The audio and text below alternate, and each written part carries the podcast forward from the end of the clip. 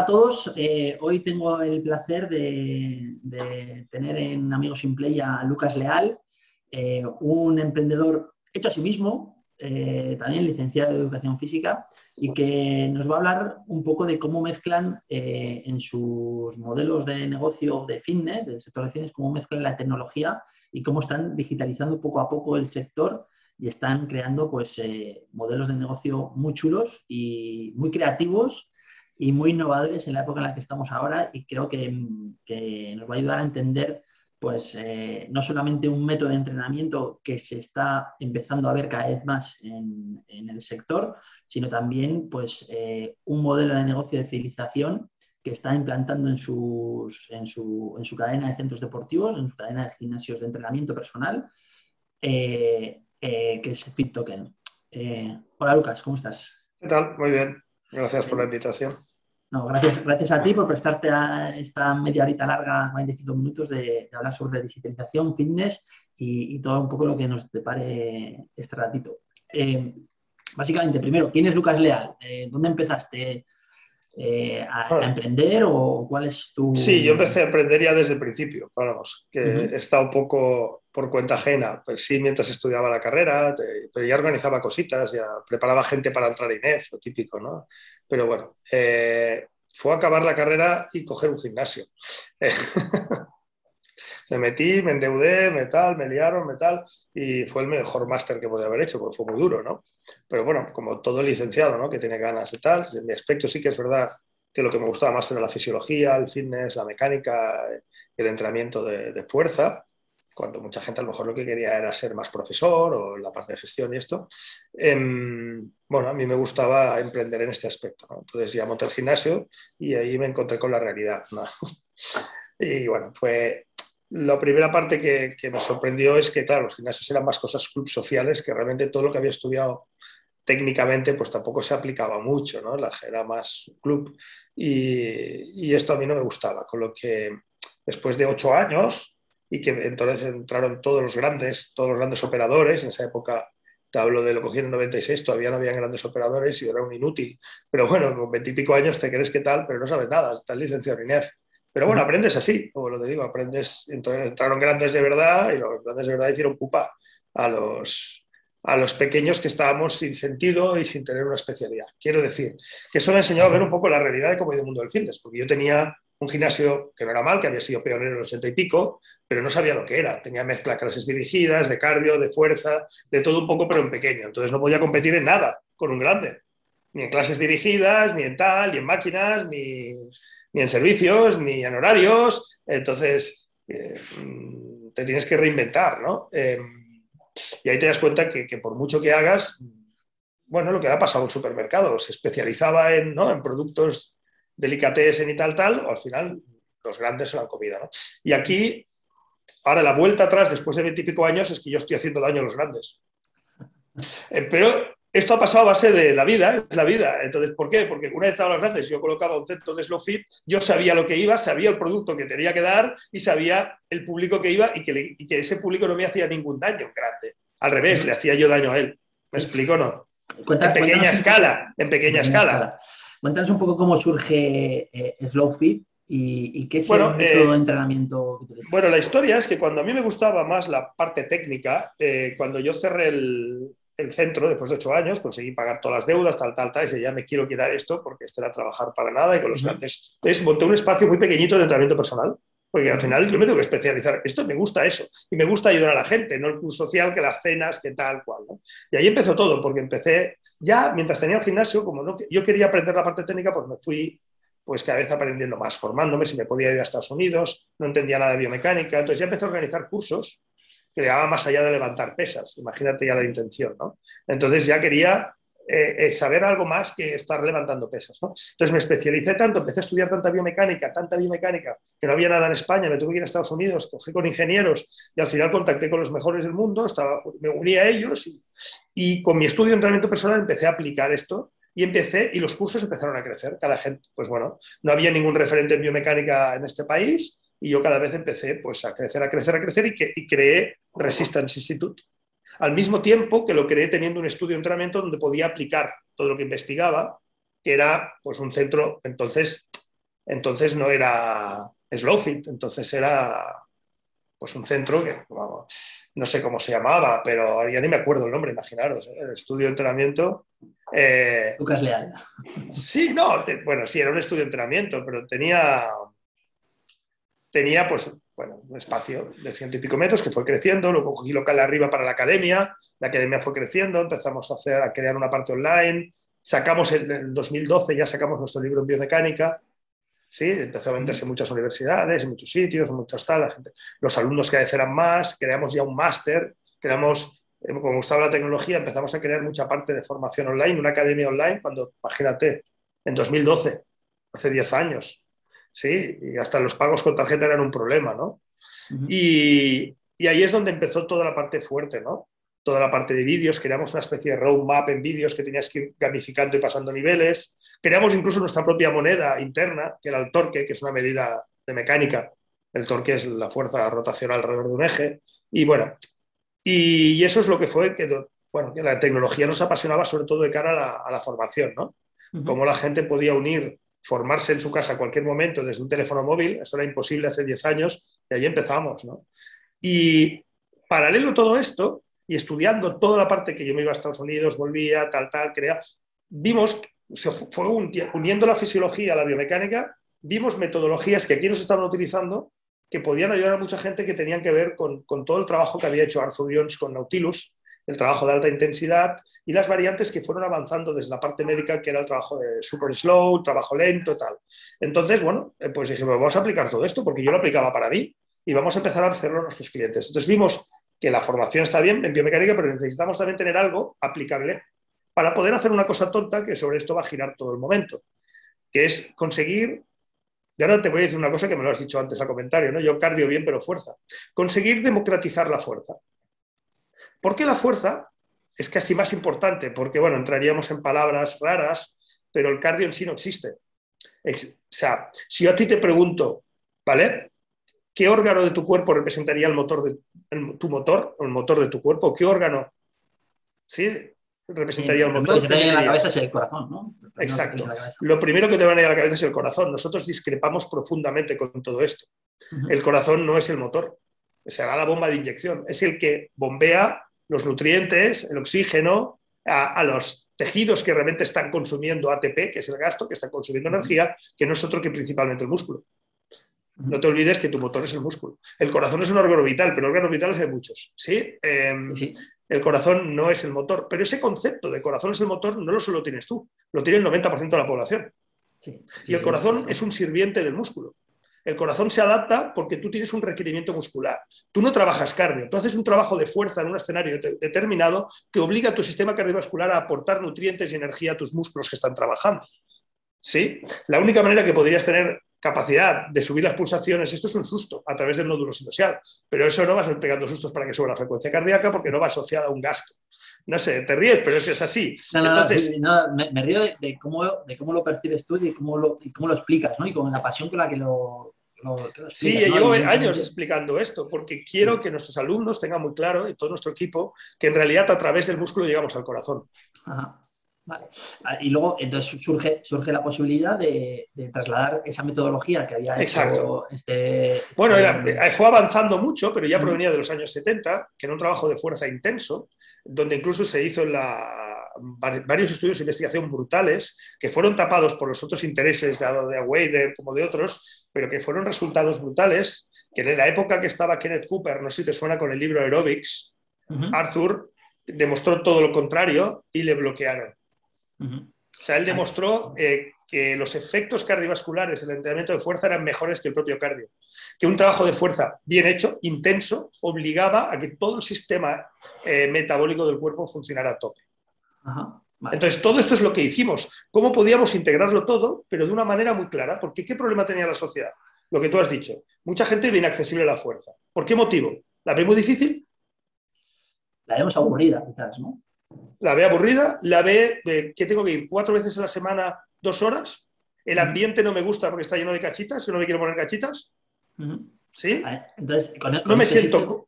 Con el- con el- no te sientes cómodo, o sea, este sistema está resolviendo ese tipo de problemas que tenemos Sí. eh, en cuanto hacia la fuerza y ahí es cuando empiezas a innovar, ¿no? Empiezas a innovar, Exacto. a, a introducir la Claro. metodología. Ahí está, la metodología tenía que ir eh, unida a lo que me apasionaba, que era también la tecnología. Entonces, claro, ¿qué veíamos? Que la gente, por ejemplo, ¿eh? tú te vas a reír, por eso cuando vengas a verlo lo verás. La gente cuando va a un sitio, eh, haz 3 de 15 con tanto peso. Ni se apuntaba al peso, le a 15 y hacía 15. Sí. ¿Pero por qué has hecho 15? Bueno, porque ponía papel, pero no tenía nada computerizado ni nada controlado. Entonces, algo que no controlas, que no mides, es algo que se te va. Supongo que sois pesados en eso también. En los KPIs de una empresa, cualquier. Algo que no se mide es como conducir con los ojos cerrados. Sí, Y yo quería que la gente de una manera sencilla pudiera medirlo. Y sí que muchas marcas habían intentado, yo me acuerdo habían pantallas de Tecnogym, todo, pero no utilizaba ni el tato. O sea, la gente tenía la pantalla y hacía cuatro. Es que es aburrido, es que 3 de 15 sigue un papel, un papel que está. Pero esto es del siglo pasado, el siglo XXI, con Internet y con todo esto, deberíamos tener tecnología o maneras de poder eh, utilizar la tecnología para poder de- tener datos eh, que en realidad no fueran el Dios, pero que fueran un, porque lo importante es lo que pasa por dentro del músculo, pero que fueran un buen indicador de medición para que la gente fuera motivada y, fu- y pu- y pudiera ver de alguna manera expresado los resultados, ¿no? O hacia dónde va en la mejora de fuerza.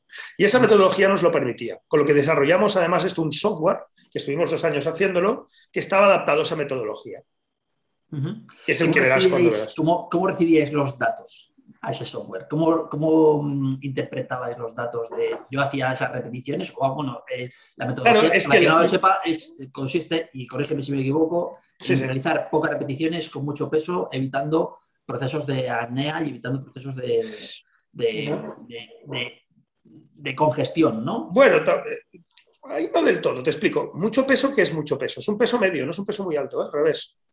Vale, pues, vale. ¿Ves? Eh, te explico. Pongamos que tú puedes levantar eh, 100 kilos en un press banca. Nosotros verás que es otra de las cosas que teníamos, que no queríamos peso libre, ni cosas, ni discos, ni esto, porque mucha gente le asusta y le complica todo, recoger el problema de los gimnasios. puede haber Entonces, otro tipo de lesiones eh, articulares por el tema Exacto. Claro. Con lo que teníamos máquinas eh, guiadas con sistema de pop, que podías rápidamente mo- modificar. Encima buscamos máquinas muy buenas que tuvieran poca fricción y permitieran incrementos muy pequeñitos, porque si el incremento era muy grande, toda la progresión no podíamos cuantificarla precisamente. Vale. Pero volviendo al otro, pongamos que tú puedes hacer 100 y con 100 puedes hacer una repetición. ¿Vale? Ujú. Si yo te pusiera 100, duras muy poco. Y encima te estoy poniendo una carga demasiado elevada. Sí que es verdad que es intenso, pero es más riesgoso. Ujú. Ahora imagínate que yo te pongo 50. Estaría, Y- estaría igual que con 100. Bueno, pero pongamos la mitad de lo que tú. sí, sí. Cuando digo Sí. 50, digo el 50% de lo que tú podrías 50%. mover para una. ¿Sí? No que sean 50 kilos, ¿no? Que sean el Ujú. 50%. Sí. Vale, eh, te costaría mucho menos. Entonces ahí no sería intenso en un principio. ¿Vale? Si tú eh, vas manteniendo velocidad lenta y controlada con máquinas que tienen un perfil que te ofrecen un esfuerzo muy parecido, al músculo no lo dejas descansar. Durante todo el recorrido, ¿vale? Durante todo el recorrido lo que puedes ofrecer que es una tensión parecida y el músculo se va fatigando. Ajá. La carga es media, pero cada repetición te cuesta un poco más. El momento que tú hubieras perdido la mitad de la fuerza momentánea, esos Ujú. 50 se convierten en tu fuerza máxima. Por Vale. lo tanto, nosotros lo que hacemos es ir lento, controlado, fluido, sin cambios bruscos, hasta que llegas a fatigar el músculo. Y en el momento que tú estás fatigado, como la fase concéntrica somos más débiles que la fase excéntrica, baja- eh, eh, morirás o morirás, o acabarás o te fatigarás subiendo el peso y no bajándolo. ¿Vale? En ese momento es cuando tú, sin perder la técnica, tú estás haciendo el máximo esfuerzo, pero ya no consigues levantar el peso. Ahí Ajá. es nuestro reference point, es nuestra referencia. Yo no hago KPI, de, Es tu primer KPI. es, un es mi primer KPI. Y ese KPI me marca hasta el punto del cual yo me he fatigado. El siguiente punto es en qué intervalo de tiempo me marca ese KPI. Porque si lo hace demasiado pronto, la carga es demasiado elevada y no permite estar el tiempo suficiente para que el mecanismo aeróbico, todo el metabolismo pueda ser estimulado. Por lo tanto, tenemos unas ventanas ideales que van cambiando en función de la persona y el grupo muscular y a esto le podemos meter al software. Yo le digo, si tú estás entre 1,40 y 2,10, el- es correcto, estás en la margen. Bueno, correcto, estás en tu margen. En el momento que superes 2 minutos 10, Estás a la ya siguiente- incrementando tu... exacto, la siguiente sesión te quiero que te suba un 1%. Y eso se lo digo al Y software. ahí, y ahí subes en carga. Se lo sube automático. A la siguiente sesión el software te lo detecta. Vale, vale. Entonces, utilizáis, utilizáis un tipo de maquinaria, tenéis acuerdos con, distribuidores. Y, que, y corrígeme también en otra pregunta que quería hacerte sobre la, maquinaria y sobre la innovación, la tecnología, que es, eh, son máquinas que tanto en la fase concéntrica y en la excéntrica mantienen la misma carga. No, eh, eh, pues es que, bueno, sí, sí, Has dicho bien, perdona. Eh, lo que intentan que no haya fricción. La fricción lo que haría es que en la fase concéntrica te incrementa, por la, imagínate, estás levantando algo, la fricción, tal, y esa fricción en la bajada te ayudaría. Y eso va en contra de cómo funciona el sistema. Quiero decir que nosotros somos más débiles subiendo y me llega más. Y somos más fuertes bajando y me frena. En la fricción nos, nos juega un desequilibrio muy grande entre una fase de subida y de bajada, haciendo que la gente descanse mucho en la bajada y se quede muy encallada en la subida. Sí, que es lo que comúnmente pasa en cualquier. En la gran mayoría de máquinas malas y, cachumbas que hay en el mercado, sí. por, lo tanto, necesitáis un equipamiento. Sí, claro, porque si no, no podemos ir lentos. Porque si la máquina tiene dos cosas malas, fricción, además de un mal perfil, ¿qué significa? Que las zonas fuertes no te ponen tanto y en las zonas débiles no están bien reguladas y te cuesta más, si una zona te cuesta un 60 y una un 80, en la zona de 80 es la zona del sticky point, la zona donde a la que pierdas un poco te quedarás clavado ahí. ¿sí? Intentamos que tengan los menos sticking points, entonces hay algunas marcas que nos ofrecen mejor garantía para poder trabajar más fluido. ¿sí? Eh, volviendo un poco eh, muy interesante y, hay, que invito a todo el mundo a que lo pruebe en sus propias carnes porque yo de hecho seguramente dentro de poco lo pruebe pero que, hay que vivir esas sensaciones porque al final eh, no es siempre lo mismo ¿no? hay que, hay que darle alegrías al cuerpo y hay que darle cambios de entrenamiento al cuerpo para que nos sirvan pues para mejorar ¿no? o sea porque si no nos estancamos y no evolucionamos eh, ¿cuál es tu perfil de cliente? Bueno, aquí la ventaja que esto que decías de esto es muy clave, porque la clave de esto es una cosa que se llama sobrecarga progresiva. No sé si habéis oído hablar de Milón de Crotona, que empezaba con una vaquita, era un luchador griego, es un mito, pero que es verídico, que empezaba con un ternerito recién nacido, cada día salía con él a caminar 10 kilómetros o 10 kilómetros, así se preparaba la fuerza para la siguiente Olimpiada. ¿no? A los cuatro años tenía una señora vaca. O sea, él había ido incrementando el peso de la vaca conforme él incrementaba su fuerza, o al revés. Es muy bonito a ver qué ves si se ajusta al mismo tiempo, pero nosotros utilizamos esto. En el momento que tú pasas el tiempo que consideramos, te va a subir. Cuando te sube un poco, a lo mejor bajas alguna repetición y no te sube. Pero cada vez que tú mejoras y subes, vas subiendo la carga progresivamente y la gente es capaz de doblar su fuerza. Ahí está. La progresión no tiene que ser en creación de nuevos ejercicios, sino en estímulos que cada vez al cuerpo lo retes. Ajá. Entonces, este, el propio método te sirve para fidelizar, ¿no? Y luego hablaremos lo que estás utilizando para fidelizar. El público, pues el público es el que te decía, es muy diferente. El típico gimnasio es el estético, en los cachitas, con todo, con todo respeto, ¿eh? o con todo el mundo que eh, tal, pero está muy bien, pero nos hemos dejado un 80-90% de población que necesitan la fuerza más que el agua de mayo, pero creen que no la necesitan, aunque en el fondo saben que una mejor condición muscular les puede ayudar a lesionarse menos, a disfrutar más de otros deportes. Entonces, esa gente a la que prueba algo que sobre todo eh, hace que en muy poco tiempo eh, pueda conseguir buenos resultados, que no tenga que invertir, porque nosotros decimos, no tienes que añadir entrenamiento, no tienes que añadir más minutos a tu entrenamiento, tienes que añadir más entrenamiento a tus minutos. ¿sí? Eh, tienes que, ser muy eficiente, porque la gente no te compra algo que digas estar tres, cuatro días a la semana, una hora y media, porque mucha gente no vive para entrenar, entrena para vivir. Y no tiene tiempo y las grandes ciudades más. Entonces, mucho del commitment, del compromiso no se da porque me dice, usted tiene que venir cuatro veces a semana y me diga que aburrido, no sé cuánto rato las máquinas, esto me aburre. O me voy a una clase dirigida, me voy a tal, y en España, en latino es así, ¿no? Si tú, o todo el mundo le estás diciendo, hombre, perdona, yo voy de Barcelona a Madrid, eh, ¿qué prefiero, un viaje de ocho horas o de dos horas? Hombre, pues de dos, en el AVE. Hombre, pues ocho horas estarás más tiempo, ¿no? Dentro, más... No, no, la gente para el gimnasio, ¿y cuántas horas estáis abiertos? Digo, ¿cuánto vas a entrenar? O sea, una cosa es que se adopte tu horario, pero ir más no te garantiza el éxito. ¿Qué media de sesiones en tiempo tenéis? Una o dos, o dos de media hora. Una o dos de media hora eh, a la semana. A la semana. Vale, y con eso consigues eh, los resultados. claro, si quieres competir en algo específico, claro, si quieres competir en algo específico tendrás que entrenar tu deporte específicamente, es lógico. Pero si quieres ganar fuerza general, si no haces nada más, te aconsejamos dos. También depende, de todo, no todo el mundo recupera igual. La clave es que cuando tú entrenas, ¿vale? Tú te haces débil. La gente se cree que cuando entrenas se hace fuerte. No, esto es una vacuna. Cuando tú entrenas, el cuerpo se debilita. ¿Y qué es lo que hace luego? Eh, te regenera, se adapta y te dice, nene, me voy a adaptar, pero un poco más que antes porque no me ha gustado lo que has hecho. Así, pues te vuelvo a dar un poco más. Entonces haces lo que es una curva de sobrecompensación y lo ideal sería que cuando vuelvas a entrenar, tu cuerpo ya estuviera en ese peldaño adaptado para poder sacar esa repetición de más. Si tú entrenas la fuerza y lo haces al día siguiente, estás perdido, todavía estás en fase tal. Mm. Podrías hacer algo de oxidativo, mm, que no tanto esfuerzo mecánico intenso, ¿no? Algo nadar, algo más aeróbico, tal, porque no te exigiría eh, un estímulo de las fibras rápidas, de las más potentes, tal, y las otras se recuperan antes. Sería algo así. quizás entiendo que este modelo de negocio está muy enfocado a que sean eh, sesiones individuales. Sí, sí. Eh, excepto Barcelona, que es más grande y la gente cuando ya sabe puede combinar, aunque todo el mundo tiene su entrenamiento personal, nosotros tenemos más de un 75% de las sesiones con entrenador personal. Sí. En, el resto de estudios es 100% entrenamiento personal. Ajá, porque, porque requiere, de, que, requiere de, ese control, sobre todo con el cliente en el momento. De, saber llegar a la intensidad, claro, es fácil decirlo, no perderse, no esto, no, no, querer compensar y sobre todo llegar a ese máximo que el ser humano por antonomasia pues, busca en la, la homeostasis, ¿no? Busca escaquearse, que es normal.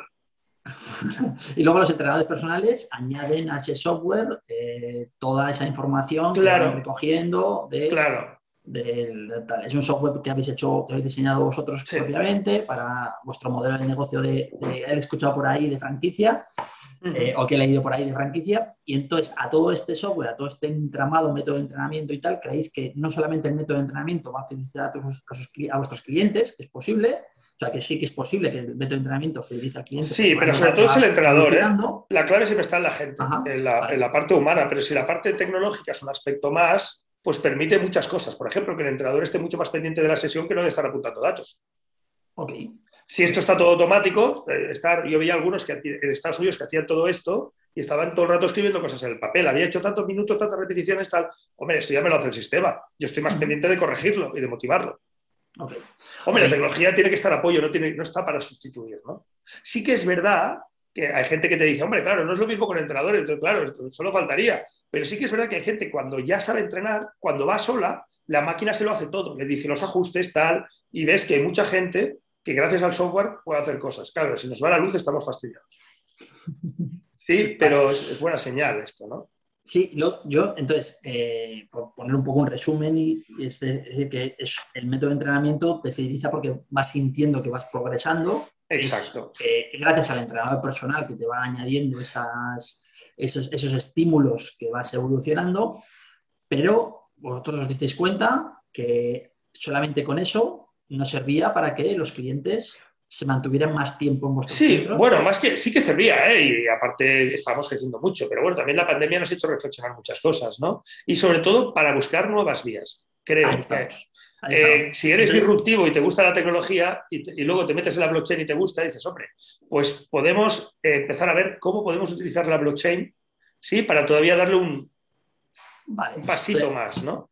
Entonces surge, surge la posibilidad de crear una moneda virtual. Sí eh, si el método gama con alguna tecnología, por favor, corrígeme, porque es algo muy nuevo y, me gustaría que, la gente que nos escuche pues entienda eh, primero el concepto de blockchain, ¿no? O sea, el concepto de, estas monedas. La cadena de bloques, sí, que está todo validado. todo esto, ¿no? Pues, que, lo entienda de una manera simple y sencilla, ¿vale? Pero tenéis en los centros de Lowfit, la pandemia viene tal, y por la inquietud de emprendedor que tienes y por la inquietud de, de, innovador y de, crear nuevas soluciones para el sector, eh, se os ocurre la idea de crear una moneda, que es FitToken, que en un primer momento haga cosas, que no solamente sea para...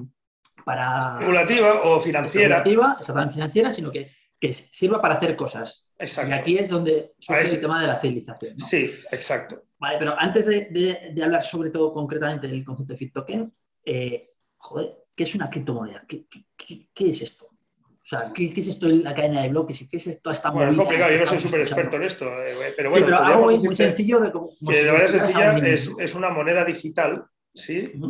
Que de cierta manera está validada por un sistema criptográfico y, validada por diferentes personas o podríamos decir nodos que van viendo que esas transacciones son correctas, de tal manera que queda público sí que es verdad que es anónimo, aunque al final la gente sabes qué billetera está o no, y que se podía hacer un seguimiento, por mucho que digan, si hubiera tráfico de drogas, seguiría las carteras y los pillarían, y los han pillado en sí a todos, ¿vale? Eh, quien quiera hacer todo esto es mucho mejor que tenga dinero en cash. Ese sí que está, ¿no? O sea, hay que decir que en realidad no son tan malas como se dice, porque está todo registrado, en cierto modo, ¿no? Y eh, lo que sí que permite es de una manera muy rápida, gracias al segundo paso que hizo Ethereum, y empezó a implantar los contratos inteligentes, que dentro de esa cadena de bloques se podían crear contratos de tal manera que podrías hacer transacciones de mucho tipo ¿sí? Incluso crear, pues, eh, economías dentro de economías, ¿no? en principio, una criptomoneda es, normalmente es un conjunto de una moneda que está encriptada, ¿sí? Sobre todo Bitcoin fue la que empezó todo esto, es la madre de todas las monedas, que está, hay validadores, hay mineros que crean las nuevas monedas, aunque ahora luego ha avanzado todo mucho y ahora las nuevas monedas se pueden crear por staking, bueno, da igual.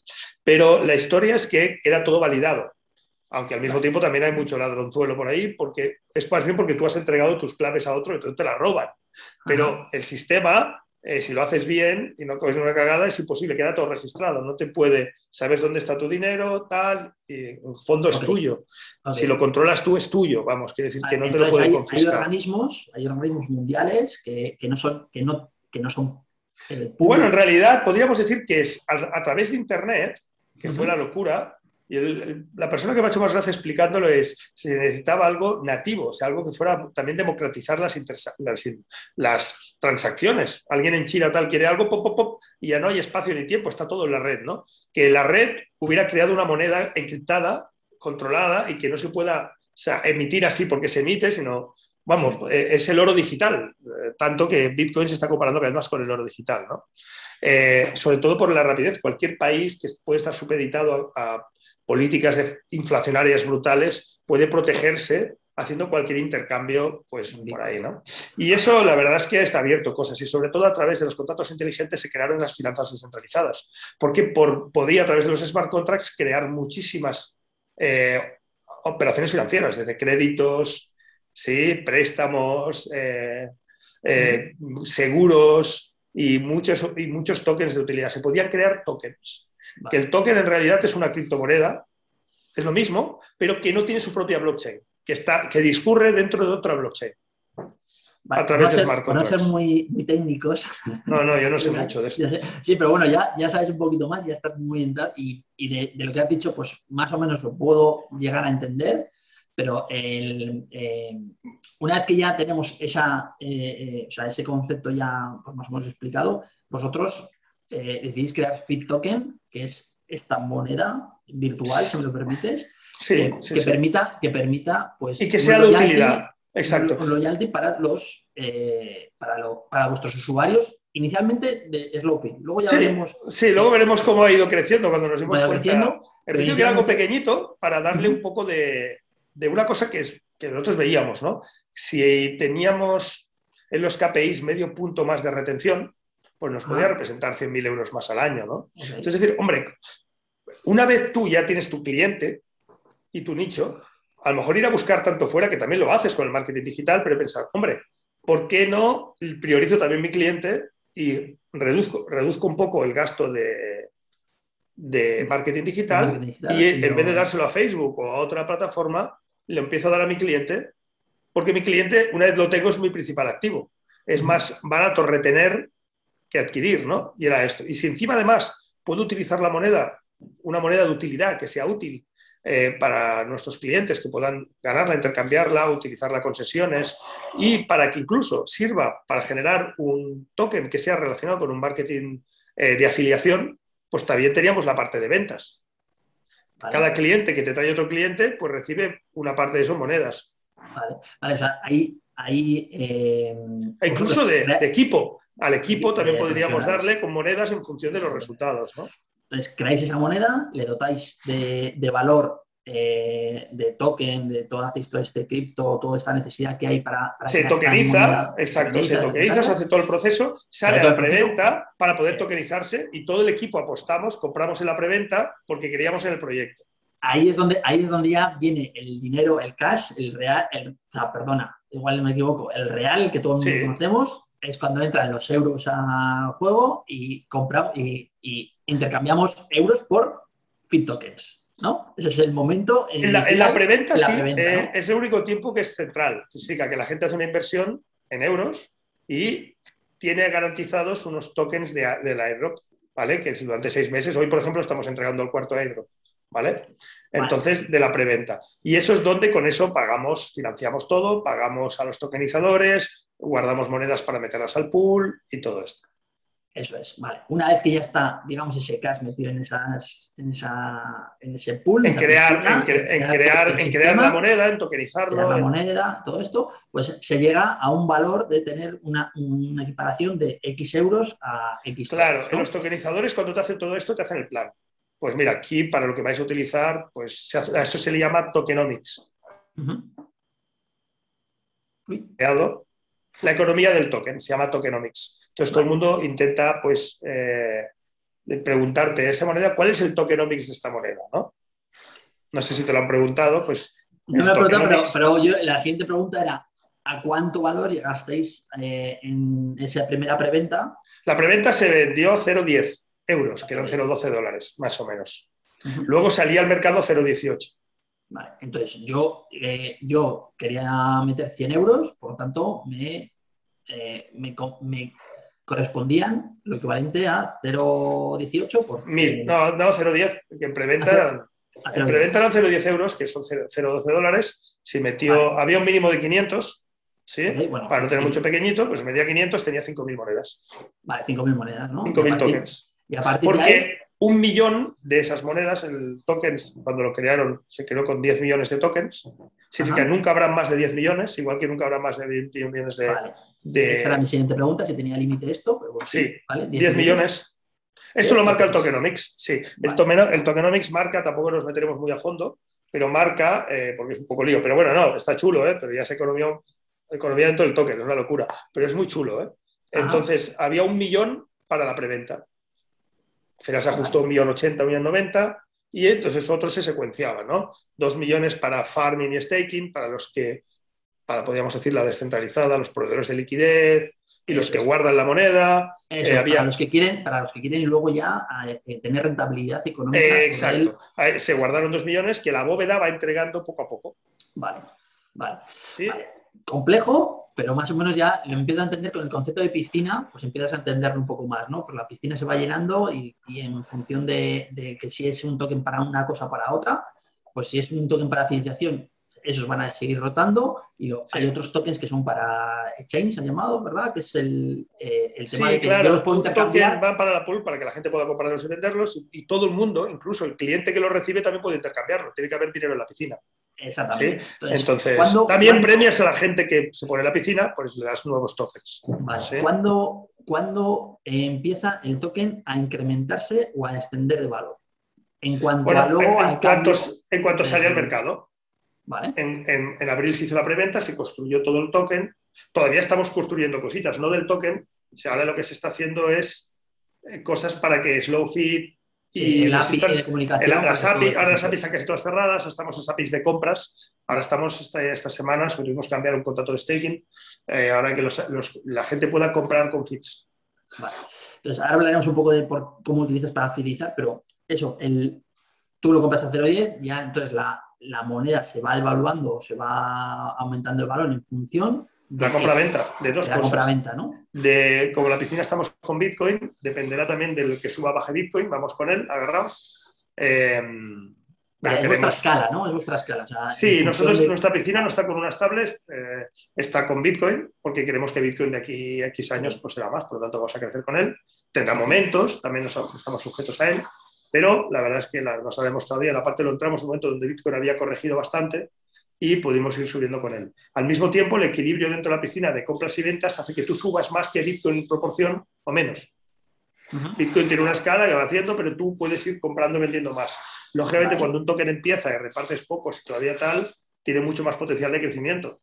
Vale, Entonces el 0,18 fue subiendo eh, hasta 0,5 más o menos. Y en septiembre hubo una locura porque los tokenizadores empezaron a hablar tal, tal, y entraron mucho movimiento también especulativo, que no es que nos guste mucho, pero hicieron subir a 6. Claro, hacer subir un 50.000 es una barbaridad. ¿Sí? Eh, no está a 6 euros, a 6 euros, no A 6 dólares, 6 dólares. Imagínate, de 0,10 a 6. Sea, que la gente que tenía esos tokens de la preventa, si hubiera vendido. Pero no vendió casi nadie. O si hubiera hecho el cambio, pues hubiera tenido pues un, eh, pues, no sé el porcentaje, pero un, pues, 600%. Más, más. Más, un 50 un 50.000%. por 50.000%, ¿no? Pero, pero es una locura, no vale la pena. La gente aguantó porque sabe que a la que empieza a vender los otros se va al carajo, porque el token todavía no tiene una gran liquidez. A la que vendan, si yo hubiera vendido, lo llevo otra vez abajo. Vale. Porque no tiene volumen suficiente. Entonces, el token va subiendo poco a poco, la gente preventa, somos la gran mayoría de los que tenemos pues acciones eh, y estamos tal. Entonces, en nuestro caso, mmm, queríamos proteger al token. ¿vale? Entonces... Porque es un, es un, proyecto que ha nacido de 4, 5, 6 personas o 10 o 20 personas, que luego clientes, imagino, que se han ido añadiendo. Bueno, y la cuestión es que, por entenderlo, y si igual es muy banal lo que digo, es cuando compro, sube el valor, cuando vendo, desciende el valor. Es así de fácil. es, que es así de sencillo. ¿Qué pasa? Cuanta más hay de liquidez en el pool, ese porcentaje de la compra le afecta más o menos al valor. Si tú en, el, en, la piscina tienes 500 mil dólares, si tú vendes 5.000, afecta al 1%. Correcto, ¿Sí? La clave es que la piscina empezó, hizo pequeñita para nosotros de 6.000, pero a día de hoy vamos por 650.000 en la piscina. ¿sí? Las dos monedas significa que el objetivo son millones para que una entrada y salida no le afecte casi nada. Exactamente. Entonces eso con el tiempo pues irá creciendo, seguramente que, se mantenga más las compras que, que Sí, porque va entrando gente nueva, la gente va aguantando, va todo esto, es muy normal porque es pequeñito y tiene mucho más que hacer. A día de hoy hay 300 y pico holders, pero es muy normal que tenga 5.000, 10.000, 15.000 holders, sobre todo a la que empiece la utilidad cada vez más.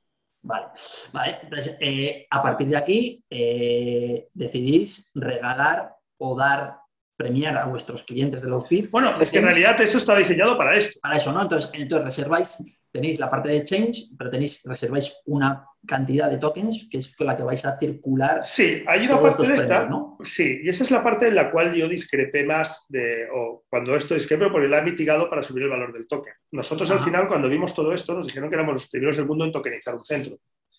Y que el fit token, en realidad ya le pusimos un nombre transversal, porque nos pensamos, si somos los primeros, ¿quién eres tú para decir, hombre, ya que has conseguido lo difícil siendo el primero, capitalizarlo, crearlo, montar una moneda es muy difícil, ¿sí? Es muy costoso y cuando ya hay una en el mercado es como Facebook, es difícil hacer la competencia, ¿vale? Eh, entonces dices, oye, hacemos una cosa, ¿por qué no la transversalizamos? Y en realidad, eh, que cualquier persona que quiera utilizar, como veremos ahora, esta moneda para dar utilidad a su gimnasio para darle fidelización y ventas, ¿sí? lo que nosotros llamamos el cripto marketing, ¿no? Eh, porque gamifica, porque consigue, más fidelización y más ventas, porque tienes una herramienta tecnológica que pone al cliente dentro del juego y, lo, y le paga, claro, por, por, ser constante, por entregar, pero eso va a hacer al mismo tiempo que el cliente pues retenga más. Y esa retención nos, gana, nos da mucho dinero o nos, nos, nos quita mucho potencial dinero perdido por la pérdida, ¿no? Y eso yo creo que cualquiera de marketing lo sabe, ¿no? Claro, entonces, eh, Matamos dos pájaros un tiro, la retención y la venta. El marketing tradicional solo va a la venta. Claro, la, venta, la venta es porque, oye, el primer gimnasio que te paga por ir a entrenar, o sea, eso es un claim que, es, vamos, que es irrebatible, o sea, a día de hoy, o sea, que tú vayas a entrenar y que te, que te den... parece estúpido, porque el centro diría, ¿por qué Vale, entonces la otra cosa que te decía es, yo esos tokens asignados para nosotros como creadores, tal, pero pensé, no, no, perdona, ahora Slowfit es uno más, o Resistance. O sea, Fit Token va por ahí. Entonces, nosotros en realidad lo que hacemos, esos tokens que dan, los compramos y los quemamos. Como haría, entonces, ¿qué haría cualquier centro o franquicia? Comprar unos tokens y lo que hace es entregarlos a sus clientes. Ahí estamos. Y los va entregando en función de los... Con los APIs que tenemos, en función de lo que cada uno determine. Nosotros tenemos software para hacer cosas muy chulas desde la densidad, porque claro, como va todo con cronos, podemos saber desde que arranca que acaba. Por ejemplo, si tiene más de un 60% de densidad, ¿qué significa? Desde que ha empezado a entrenar y ha acabado, el 60% se lo ha pasado entrenando. No va hablando ni tal, te damos tokens. Si consigue ah, que haya cuatro flechas para arriba, que ahora entenderás lo que digo, cuando pasas ese tiempo que consideramos suficiente para subir de peso, te saca una flecha, te dice, ahí, el próximo día subirás. Si consigues cinco flechas en un entreno, te paga. Si tú respecto a la sesión de referencia, que es la número 3, porque las tres primeras ajustas peso, un día utilizas el 25%, si un día empezaste con la sesión 3 con 100 kilos, el día que, hagas que utilices 125, te pagará tokens. El día que utilices el 50% más, te pagará tokens, por cada máquina, por cada ejercicio. Y el día que dobles, tu, que dobles la, carga utilizada, te pagará tokens. Esos son por entrenamientos. Aquí entra un universo entero enorme. Brutal. claro, si tú eres constante y no fallas. Si vas un día, dos días y. Claro, bueno, por constancia, si no has fallado en tres meses y tú has venido como mínimo una vez a la semana, te pagará. Si tú me has traído un cliente y ese cliente viene referido a ti, te pagará. Si tú has metido una cantidad en staking, que eso es lo más, más chulo, que tú ese dinero, que esos tokens, o has comprado tokens, ¿vale? Y los guardas, en función de la cantidad de dólares equivalentes que tengas en tokens guardados, vas subiendo niveles. Entonces puedes tener paybacks de la cuota de un 2, un 3, un 4, un 5%. Tienes multiplicadores en, las, en, las, en los rewards Sí, eso, ya es una utilización de economics de mantener los tokens ahí exacto, de, totalmente. no los saques, no los cambies por dinero. Exacto. Aguántalos ahí, pero para poder jugar. Y entonces, en los poder, Para poder invertir en eso, jugar no es la palabra, pero para poder invertir en eso necesitas que te dé tokens. Si no los quieres comprar con cash, comprarlos con. exacto, los, los, acumulas y los puedes ir metiendo en staking y vas cogiendo niveles. Claro, es más lento. Si te quieres subir más rápido, compras un mínimo de tokens y los guardas y te dan niveles, de tal manera que tenemos niveles más altos desde el batido después del entreno, una hora de parking, la taquilla que te lavan la ropa y todo eso. Ah, o sea que también el, el token lo utilizáis vosotros para vuestra moneda interna de vuestro negocio, de poder eh, no, eso es lo que te da, eso no, sí, no, no, no, también, también, ahora estamos haciendo esto. No todas las cuotas, pero sí los bonos de entrenamiento, proteínas, esto es lo que estamos haciendo ahora. Puedes, los tokens que tú tengas los puedes cambiar por eso. Vale, o sea, es la típica, el típico sistema de fidelización, pero llevado a que le unes la parte de inversión. La blockchain, la parte de inversión. Exacto. que puedes ganar dinero. Exacto. Encima, además, te puedes llevar 50 euros cada tres meses y te lo puedes gastar yendo a comer a un healthy bar. exacto, totalmente. Que no tiene fit token. Vale, pues. No, pero tú coges el fit token y, como está el mercado descentralizado, lo cambias por otro y lo te llevas a Ah, y donde puedes comprarte, pues eso, cualquier cosa que tenga. Lo que quieras. Vale, fantástico, fantástico. Vale, entonces, eh, una una vez que ya tengo, incluso a los entrenadores, les puedes fidelizar con estos feedbacks. Exacto, exacto. Entonces, se están montando toda una comunidad a través de todo esto y aquí es cuando decides que eh, SlowFit te ha servido como banco de pruebas, estás trabajando toda la parte de fidelización y ahora piensas que cualquier centro o cualquier cadena de, fitness puede utilizar estos fit tokens, entonces para ello has creado la tecnología que es Exacto. las APIs de comunicación entre los RPs, CRM, esos sistemas de... Sí, ahora es lo que se está trabajando, exacto. Y ahí es lo que estáis trabajando para que una, los tokenizadores decida... Claro, ellos ya tenemos nuestras APIs, ellos los tokenizadores tenemos sus APIs, y esto entonces simplemente es muy fácil. De, ¿Por qué no lo hago con Bitcoin? No lo puedes hacer porque no tienes las APIs. Vale. No tienes la tecnología para poder hacerlo, tendrías que crearla, ¿no? Y aquí la ventaja es que cualquiera lo tiene muy fácil, porque no tiene que crear la moneda, simplemente tiene que comprar monedas, poner una billetera, llegar de acuerdo con las APIs, trabajar con los JSONs, que es lo que trabajamos, y esos se intercomunican una vez al mes.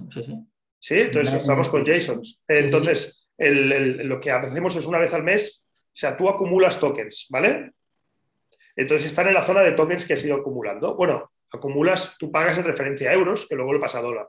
Pues tantos euros en tal que equivalen a tantos dólares. Al final de mes, tú has acumulado tantos dólares. El token está tanto y, el, y lo envía al JSON y ese JSON lo relaciona con tu billetera. De tal manera que ya puede ser pasado a qué? A claimeable, lo que llamamos, que puede ser, mm, puedes cogerlo.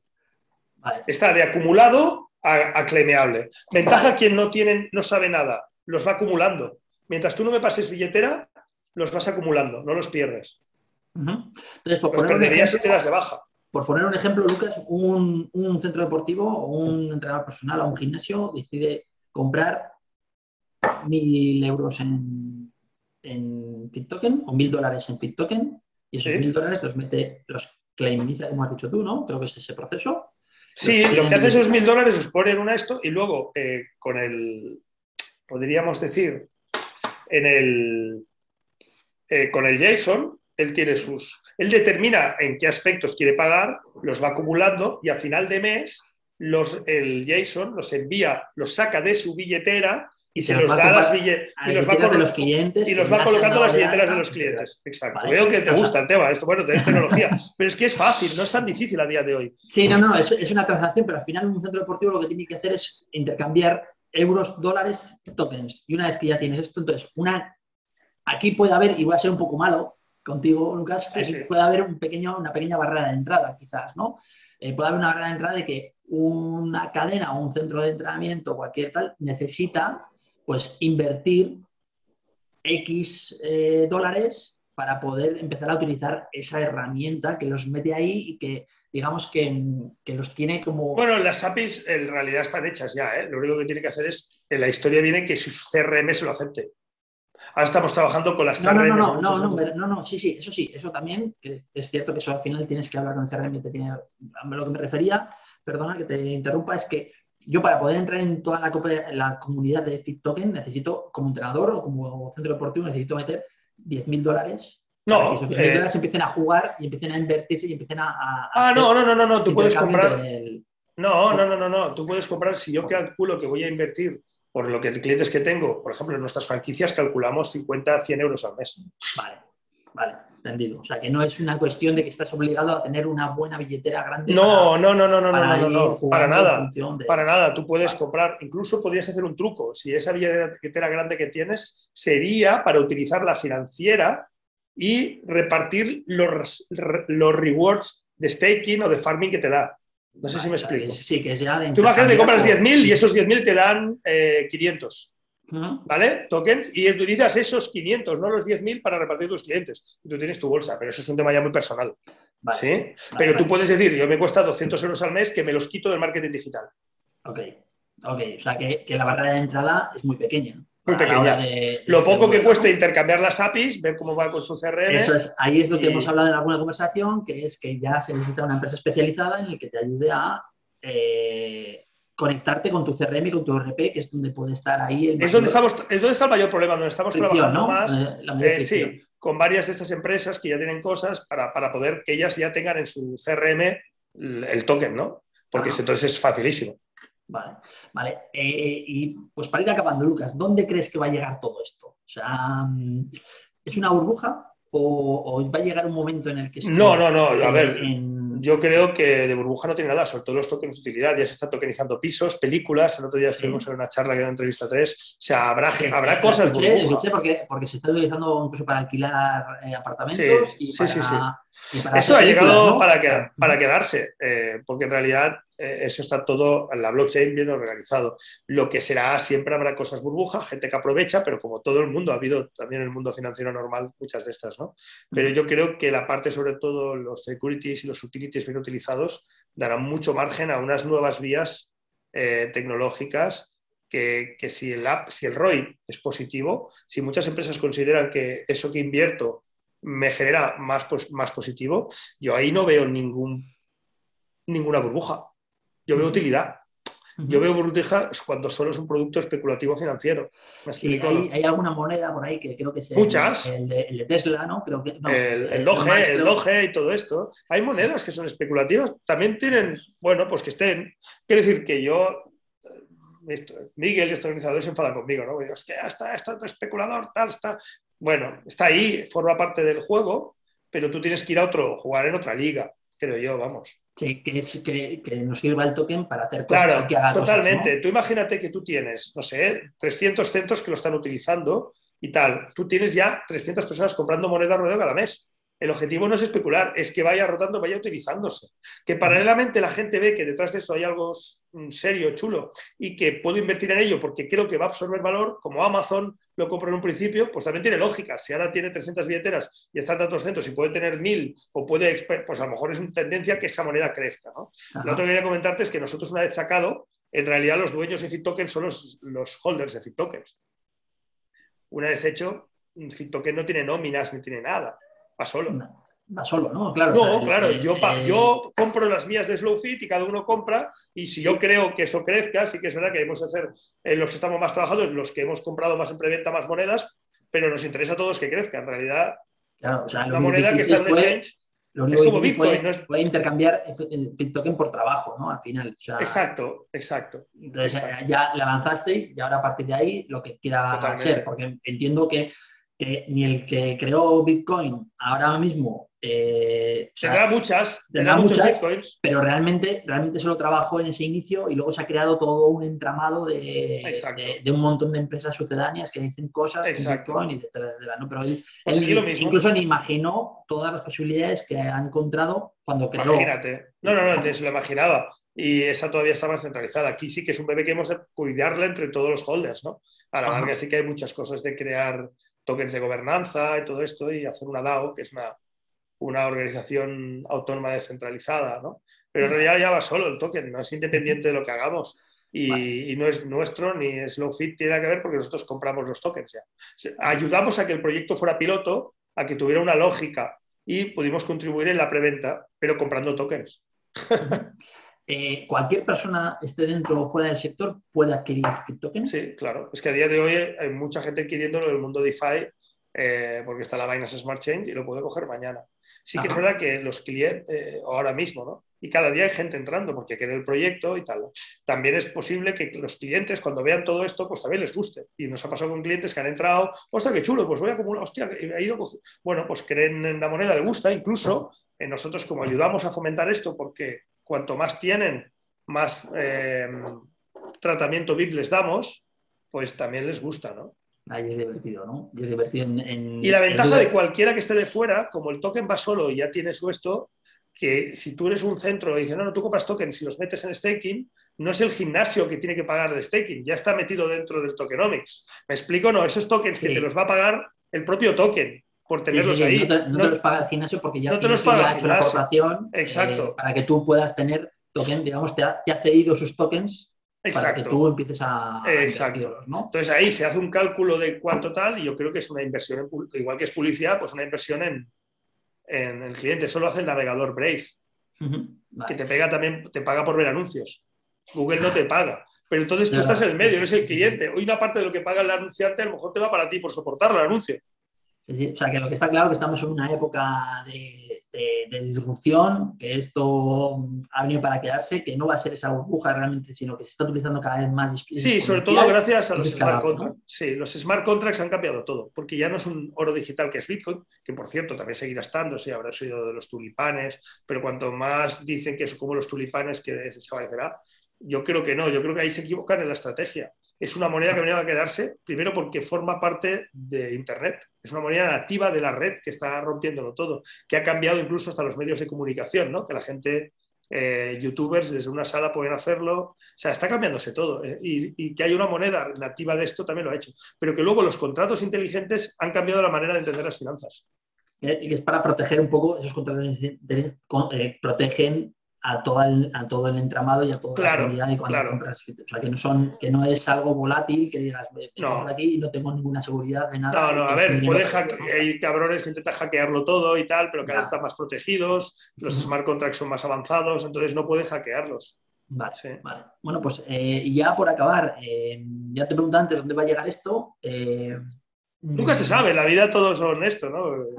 Nunca se sabe, ¿no? Al final, al final deja ser, pues, al, igual que montaste tú tu primer centro deportivo y, viste cómo tuviste que cerrar para crear otro modelo, pues, pues esto al final puede pasar muchas cosas. Totalmente, totalmente. Eh, eh, ¿Cómo ves, así una pregunta ya general, cómo ves el, eh, futuro digital dentro del sector del? O sea, ¿cómo, ¿cómo, crees que vamos a, a, evolucionar? Aparte de tu proyecto personal, o sea, eh, en cuanto a la experiencia de cliente, en cuanto a la experiencia del propio profesional, del gestor, etcétera, ¿dónde, ¿dónde vamos a acabar? Bueno, es que aquí ya no digo que va a quedarse, es que quien no se digitalice está fuera. En pocos años, ¿eh? esto está yendo muy rápido. No sé si tú lo verás más que yo, ¿no? Sí. Pero es que, es que esto no es que ha venido para quedarse con lo otro que todavía está en nacimiento, ¿no? Como Bitcoin hace 10 años y ahora está consolidado. O Internet, que al principio decía, ah, eso es una mierda, no va, y mira, al final, sí.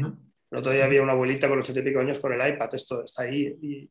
Pero es que en los centros sí que es verdad que va a haber cambios muy rápidos, porque en los, a principios del siglo pasado, de 900, se utilizaban ya barras y mancuernas, cuando todavía no habían coches, ¿sí? ni aviones. Han pasado 100 años, se sigue utilizando barras y mancuernas y ya vamos con reactores y, y cohetes. ¿no? Entonces, aquí tiene que haber un cambio tecnológico grande en el sector, sobre todo de cara al apoyo, ¿eh? de cara a KPIs, de cara a entender. Eh, nosotros la gente decía que no, pero todo el mundo ya, si no tiene la pantalla y esto, estaría perdido. ¿eh? Significa que eso, eso está ahí, no sé, en todo, en todo, porque te permite tener más datos y te permite poder eh, la personalización viene por comprender a tu cliente, ¿no? Entonces, yo creo que, ha venido para quedarse y que no ha venido para hacer competencia a lo humano. En nuestro caso es clarísimo. Eh, un centro de entrenamiento personal, porque diría, no, no, las máquinas sustituirán al entrenador. En este caso no. Yo creo que no. No compartimos un poco esa misma idea eh, y, creemos que, la tecnología sin las personas no va a funcionar y que nos tiene que servir de ayuda y de herramienta para, Exacto. para, poder focalizarse en aspectos que las máquinas no pueden hacer. Pero le quitan trabajo y le dan, no sé, más, más datos de una manera mucho más rápida, creo, vamos. Yo veo que ha venido para quedarse, ya no te digo a nivel de marketing. Sí, bueno, esto ya es eh, una locura. Mm, que, Lucas, que muchísimas gracias por, Por, darnos un poco de tu tiempo para entender mejor no solamente Flow Fit, sino, también eh, el tema del Fit Token. Que espero que bueno, también lo tenemos en nuestra academia, en ¿eh? la academia también a los alumnos por ah, pasar exámenes, sí, sí, sí, sí, Resistance también está metido. Claro, Fíjate que cualquier academia, o imagínate que tú eres Garmin, ¿vale? Y vendes eh, los GPS y tienes toda una comunidad que hace trackings pues tú podrías, en función a cuánto has recorrido, pues pagar con tokens. Pagar con tokens, exactamente. Incluso nosotros, con nuestro modelo de negocio de InPlay, también eh, yo podría vender a los gimnasios y que me pagaran en tokens, ¿no? En fin, Exacto. digamos que cualquier de los productos que tenemos en InPlay pues podría ser canjeado por esos fit tokens y luego, pues eh, al igual que se podía comprar un Tesla, o sea, un coche Tesla, podía ser un Bitcoin, ¿no? pues esto es igual, ¿no? Que, que, lo he dicho, que muchísimas gracias, Por, darnos a entender un poco más todo este del, no sé si es economía de bloques, blockchain, ahí sí, un sacado de, de, nomenclatura. Espero conocerte pronto en persona. Muchas gracias, a ver si nos vemos la semana que viene. Vale, muchas gracias. Un placer, David. Hasta luego. Hasta luego.